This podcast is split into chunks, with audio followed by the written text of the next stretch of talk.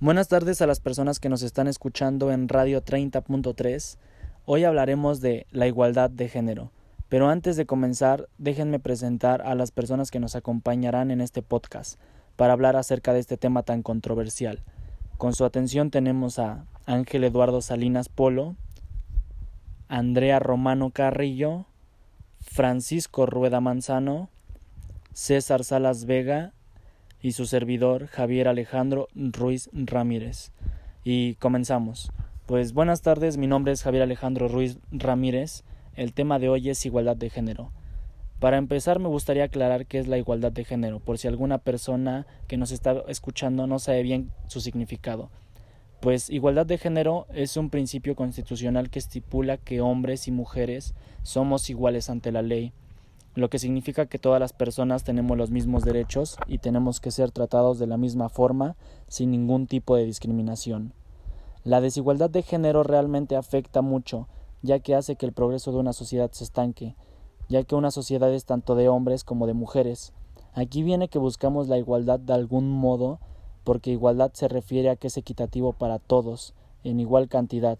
Se puede referir a la economía o a la población, que se busque la igualdad tanto de hombres como mujeres, que tengamos los mismos derechos, que eso reduciría los conflictos entre países y todos tendríamos los mismos derechos, ya seamos iguales o diferentes o tengamos una religión distinta, no se nos tendría que discriminar por nuestro color de piel o nacer en un lugar que no sea en el que estamos actualmente. Esto ayuda a que las personas podamos ser de cierto modo más felices, ya que sabemos que no nos juzgarían por nacer mujeres u hombres. Eh, mi postura, realmente yo estoy a favor de la igualdad de género, ya que se ha visto más afectado el género femenino, ya que antes, por decirlo así, eran más sumisas en ciertos derechos o no se les tomaba en cuenta. Y gracias a las luchas de las mujeres, se ha logrado que ellas estén a la par de los hombres en tanto a derechos, a que todos seamos vistos iguales, por ser humanos, no diferentes por ser hombres o mujeres. Las mujeres consiguieron el sufragio femenino que ahora ya pueden votar.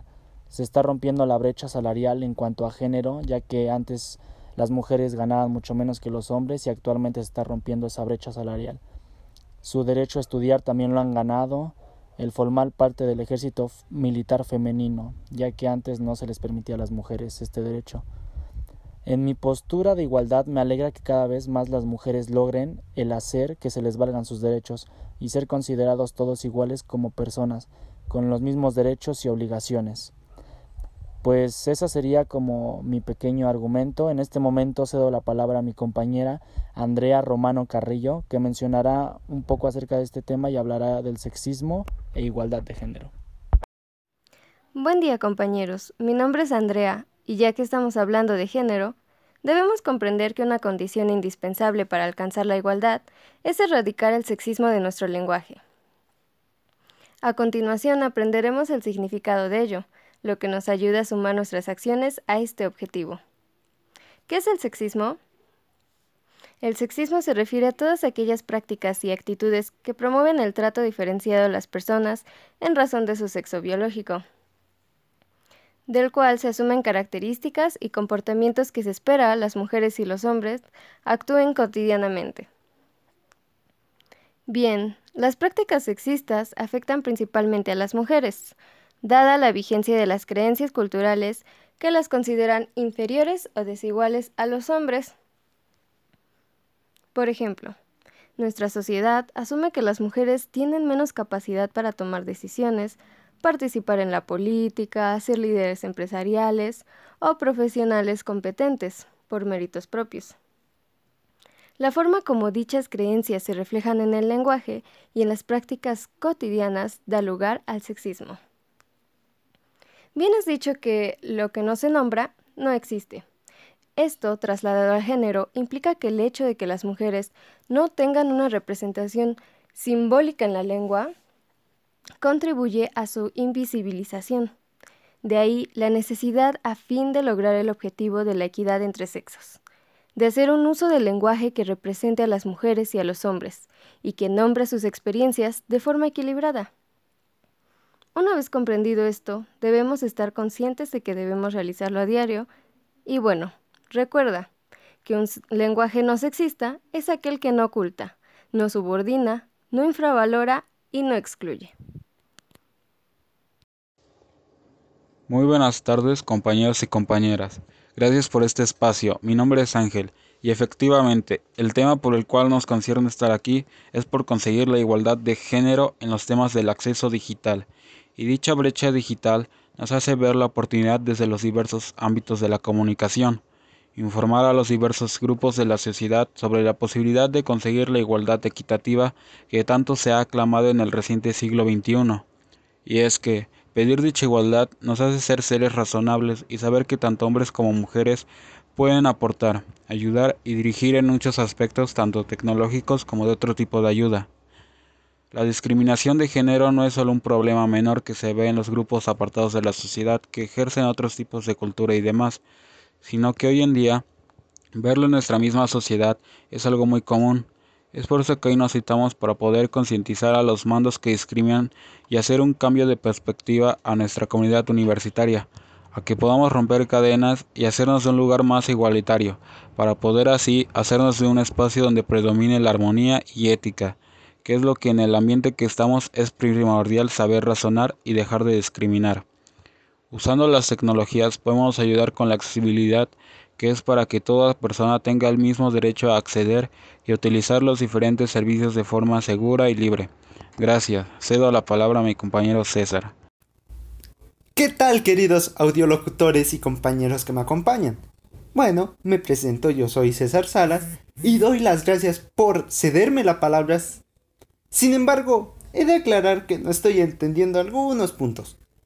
El género es algo muy distinto y poco relacionado con el sexismo. Muchos me dirán, ¿pero qué es lo que dices? Pero es cierto. El género solo es un espectro de cómo se identifican las personas. Como quien dice su identidad, ya sea de un hombre que se siente identificado con el género que le corresponde, que sería el masculino o el femenino, o como se sienta la persona, ya hay bastantes géneros. Además de que el sexismo no es parte del género, sino de como lo remarca del sexo biológico. Y aunque sí es verdad que el grupo más afectado políticamente es el de las mujeres, también es cierto decir que hace sufrir a los hombres el sexismo, porque nos impide el presentar ciertas actitudes que nos alejan de nuestro lado humano y hacen que el hombre desarrolle un pensamiento más agresivo o depresivo ya saben, como cuando le dicen a los hombres, no llores porque tú eres un niño. Eso nos impide bastantes cosas que a ustedes las mujeres no, no se les impide. Por lo cual no me siento muy de acuerdo con lo que tú dices, Andrea. Además, no sé si lo sepas, pero la tasa de mortalidad por suicidio entre los hombres es mucho más alta que el de las mujeres.